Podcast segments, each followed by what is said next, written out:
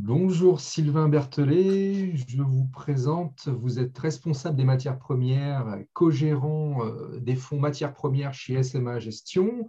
Et on va parler euh, d'un sujet de fond aujourd'hui en asset management qui est même d'ailleurs un sujet de fond euh, au-delà, qui est la transition du modèle des majeures pétrolières c'est-à-dire concrètement le passage de ces majors vers davantage d'énergie décarbonée dans leur mix de produits. Alors, comme on avait dit dans, notre préparation euh, pré-entretien, on va vraiment parler des mastodontes du secteur.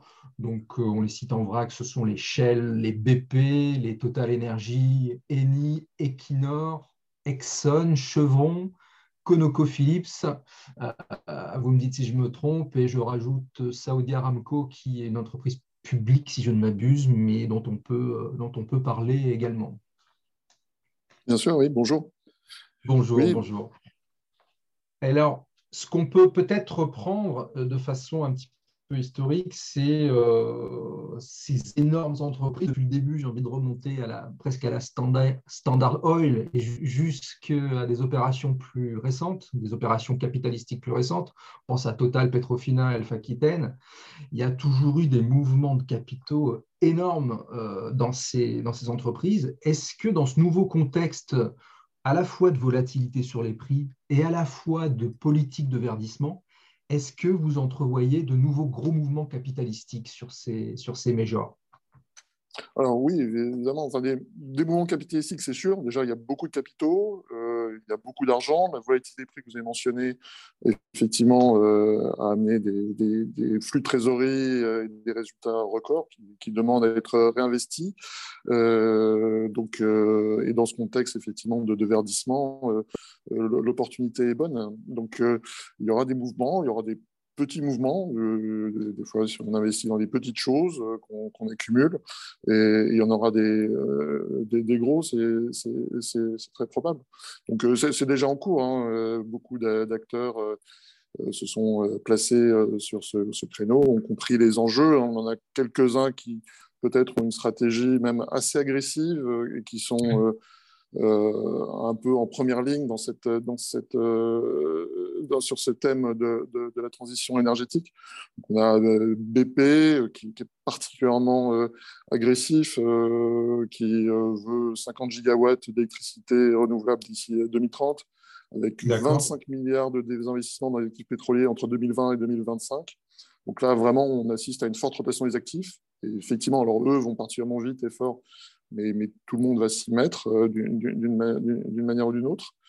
Euh, donc euh, oui, on, va, on, va, assister à ce, type de mouvement. Il y a eu Repsol euh, qui, l'année dernière, a, pris une participation de 40% de, des 4 énergies aux États-Unis, qui est un gros producteur d'énergie renouvelable, avec 40 gigawatts de, capacité. donc voilà, les choses ont déjà commencé. Elles ont même tellement commencé, on peut dire que le, le créneau, enfin, énergie renouvelable, euh, le créneau est un peu encombré, donc euh, il faut surveiller des risques de, bulles, de, problèmes. il peut y avoir des, risques de, bulles, d'actifs un petit peu, chers. Ça, c'est quelque chose que les entreprises doivent prendre en compte dans, leur stratégie aussi. D'accord. Et alors, si on en vient justement à ces, mutations euh, vertes d'un point de vue stratégique, au début, on avait quand même des changements qui étaient assez, assez symbolique, euh, plutôt du, coloriage il y, a quelques, il y a quelques décennies, on va dire. Et puis maintenant, c'est carrément un changement euh, stratégique vers le multi-énergie. Est-ce que ce changement est, est, forcé euh, du fait de la limite physique des réserves du brut? Est-ce qu'il est forcé aussi par rapport à la pression que, que mettent les, les actionnaires vis-à-vis des, de, l'alignement des portefeuilles euh, sur une trajectoire de degrés. Comment vous, vous analysez ce, changement stratégique euh, dans les, entreprises, dans, dans ces grandes majors? Ces, deux sujets sont très intéressants. Euh, le premier ne semble pas être euh, la, question de la finitude effectivement des, réserves d'hydrocarbures. C'est un vieux sujet hein, qui était déjà abordé dans les années 50 avec la théorie du picole, qui, au début ne concernait que les États-Unis. Euh, et finalement, même si le géologue de Shell, je crois, qui avait initié le premier cette théorie du picole, a, eu raison contre le reste du monde. Effectivement, à partir des années 70, la production de pétrole dans les États-Unis, hors Alaska d'ailleurs, a effectivement plafonné et puis un peu, un peu baissé à ce moment-là. Il a eu raison à ce moment-là. Mais après, effectivement, ce qui est intéressant, c'est que finalement, les hydrocarbures, c'est une des énergies qu'on a longtemps, enfin régulièrement enterrées. On parlait déjà un petit peu euh, dans les années 70 des problèmes de, croissance, de trop forte, de trop forte croissance, le rapport Meadows euh, du, club de Rome, commandé par le club de Rome. Et, finalement, euh, c'est peut-être la source d'énergie qui nous a un peu, qui plus surpris le monde en se, réinventant, notamment aux États-Unis avec le pétrole et le gaz de schiste, et qui euh, par un mélange d'amélioration des techniques et puis un peu de, hausse des prix aussi, hein, euh, a, pu rendre certaines réserves euh, jusqu'ici non viables économiquement intéressantes et a pu rendre les États-Unis, qui étaient jusqu'ici les premiers consommateurs et importateurs de, premiers consommateurs d'énergie, aussi premiers importateurs, les premiers importateurs, euh, ils, ont, ils ont pu être, à quelques moments de leur histoire, assez récemment, euh, être, être un net exportateur d'hydrocarbures. Donc ça a été une, sorte de révolution, pas, une révolution technique, mais une révolution un peu, économique. Et, euh, déjà, il y a quelques années, voire décennies, un, ministre saoudien du, pétrole disait que le, le, le, on est l'âge de pierre ne s'est pas arrêté faute de pierre et que l'âge du pétrole ne s'arrêterait pas faute de pétrole. Et il a raison, c'est euh, par des, choix économiques, euh, des choix des fois politiques, des choix de, consommation, et euh, quelle source d'énergie peut faire face à quel besoin, que, que les, les, choix s'opèrent et qu'on continue d'exploiter ou on abandonne telle ou telle source, source d'énergie. Donc la finitude ne paraît pas être un sujet. Je pense que, et d'ailleurs, on a beaucoup de réserves de pétrole à l'heure actuelle. Hein. On, a, beaucoup. Ce qui manque, par contre, c'est les capacités d'extraction. Et ce qui demande des investissements. Et les investissements manquent. Euh, ce qui pose problème aussi, c'est que ces réserves se trouvent dans des pays parfois compliqués, comme le Venezuela, comme euh, certaines zones du Moyen-Orient. On a la question iranienne, évidemment. Et là, on parle de euh, pétrole offshore ou on, parle, on est sur quel type d'extraction? Bah, Même du pétrole plutôt conventionnel, hein, le, pétrole, pétrole, vénézuélien ou pétrole iranien, finalement, ne, demande pas de, choses très très nouvelles pour être, pour être exploitées. Après, il y a effectivement d'autres projets plus, audacieux, mais qui comptent aussi effectivement dans les réserves totales. Mais avec des, des, des, investissements relativement standards, on peut euh, exploiter bah, des, réserves importantes euh, de, de, pétrole. En revanche, le deuxième point de votre question, oui, me paraît, surtout en Europe, peut-être un peu moins aux États-Unis, euh, me paraît être assez important. Effectivement, il y a une pression importante des différentes parties prenantes et, une prise de, conscience aussi hein, des, des, grands dirigeants des, des majors euh, qu'il faut évoluer. Euh, et comme c'est des investissements quand même euh, qui portent sur des durées assez longues, il, faut, il faut anticiper. Donc, effectivement, cette pression et cette anticipation des, enjeux à venir, qui finalement sont, très proches à l'échelle du pétrole, hein, 2030, 2035, 2040, 2050, finalement, c'est pour tous des, projets longs, c'est très proche, euh, nécessite de, commencer à, réfléchir maintenant. Il en est de même d'ailleurs pour l'énergie renouvelable. Hein. Les investissements aussi euh, mettent pas mal de temps avant de, porter leurs fruits. Donc euh, il, est, évident euh, qu'il faut, qu'il faut s'y atteler dès maintenant. Après, la, question la plus compliquée, c'est le, le, le, comment, évidemment. Mais oui, je euh, la, pression effectivement des, parties prenantes est, importante. Et ça se sent au niveau un peu des actionnaires, ça se sent au niveau euh, des, euh, créanciers. Les banques sont sensibilisées à ce sujet et ils font attention à, leur prêt et à la fourniture de, capital à ces, entreprises. Autre facteur qui joue aussi, qui est important, c'est que les, les, entreprises, notamment américaines, après avoir une politique assez agressive d'exploitation du pétrole et du gaz de schiste, et qui faisait primer les volumes sur la rentabilité, dans une période de M&A, de fusion-acquisition un peu forte, se sont maintenant ont senti aussi la pression de leurs créanciers et de leurs actionnaires pour une plus forte rentabilité. Donc maintenant, ils essayent de moins d'investir à meilleur escient, peut-être moins investir, prendre un peu d'argent aux actionnaires, améliorer un peu les, bilans. Et donc, donc ça joue aussi. Euh, dernier point qui est intéressant et qui euh, articule bien euh, un peu cette, question-là et la question de la transition, c'est que les, hydrocarbures nécessitent des investissements réguliers. Les, taux de déclin sont importants pour les champs les plus anciens, les plus traditionnels. Et donc, se pose la question de, réinvestir sur ces champs-là ou d'investir ailleurs. Donc, effectivement, ça rejoint aussi votre question sur le monde capitalistique.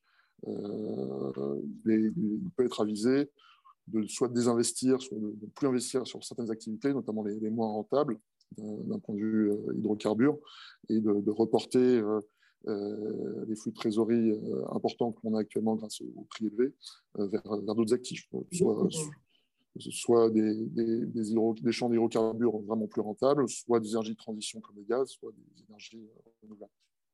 Et alors, justement, ça, c'est hyper intéressant parce que, selon vous, euh, lesquelles en sortiront euh, gagnantes? C'est-à-dire, c'est celles qui sauront doser euh, le plus subtilement leur agenda de sortie, entre guillemets, très progressive de ces énergies euh, fossiles, celles qui retarderont au maximum euh, cette sortie, ou bien celles qui se spécialiseront euh, le mieux, le plus tôt possible dans des énergies alternatives, alors que ce soit au niveau de leur performance ou de leur valorisation. Est-ce que je crois que vous avez une approche qui, permet de faire des, des, poules de, de, dossiers et de majors qui, euh, voilà, euh, qui ont des, caractéristiques différentes vis-à-vis de, vis -vis de ça? Les, lesquels, seront les, gagnants de demain? Alors, euh, on n'a pas vraiment de, poule. Disons que suite, enfin, sur, cette, sur ce thème de la, de la transition énergétique, on a, on a identifié, comme je vous le disais, quelques-uns comme BP, Repsol, d'une certaine manière totale aussi, qui ont une approche très volontariste, qui communiquent là-dessus. Hein, déjà, qui communiquent euh, sur une approche assez volontariste de faire euh, tourner leur portefeuille et effectivement de le réorienter euh, vers des énergies, vers le multi-énergie, effectivement, des énergies plus vertes ou au moins des énergies de transition comme, comme, comme le gaz. C'est le cas par exemple de Total. C'est une stratégie intéressante d'ailleurs parce que le, gaz est effectivement une bonne énergie de transition au sens où elle émet un peu moins que d'autres énergies fossiles et elle est assez, assez utile euh, dans pas mal de, domaines et euh, peut faire face à, différents besoins d'énergie, notamment en période un peu de, pic de demande, euh, comme c'est un peu le cas actuellement en, hiver.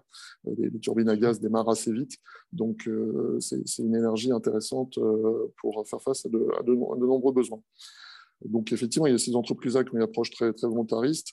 Il y en a d'autres qui sont un peu plus suiveuses euh, dans ce qu'on a pu identifier, comme, euh, comme Equinor et, Eni, avec euh, des objectifs un peu plus lointains de, zéro émission à 2050, mais des, investissements plus modestes dans, dans, le, renouvelable.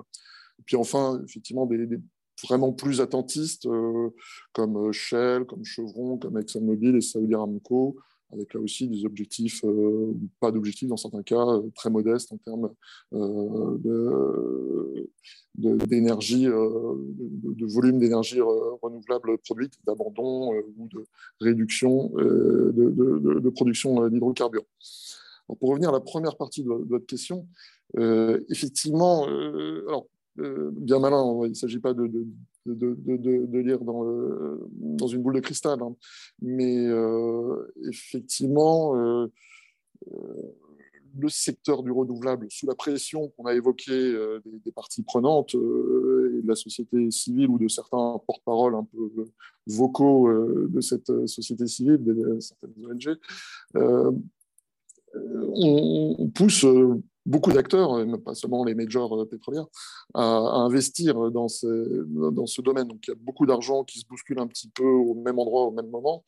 Euh, donc effectivement, il est peut-être un peu tard pour être un pionnier dans ce domaine, et on ne peut pas exclure des, risques effectivement de, de, bulles dans certains actifs et peut-être qu'effectivement certains acteurs qui se seront un peu trop précipités, un peu trop empressés de, de, faire tourner leur portefeuille risquent, je parle d'un point de vue financier, hein, de, lâcher la, la proie pour l'ombre et de, perdre une partie d'actifs intéressants d'un point de vue financier dans les hydrocarbures et d'aller sur des, choses encore pas assez éprouvées, euh, encore un petit peu euh, expérimentales ou euh, pas forcément à même de, faire face à, une consommation de masse dans certains domaines et de les, acheter un peu, un peu cher.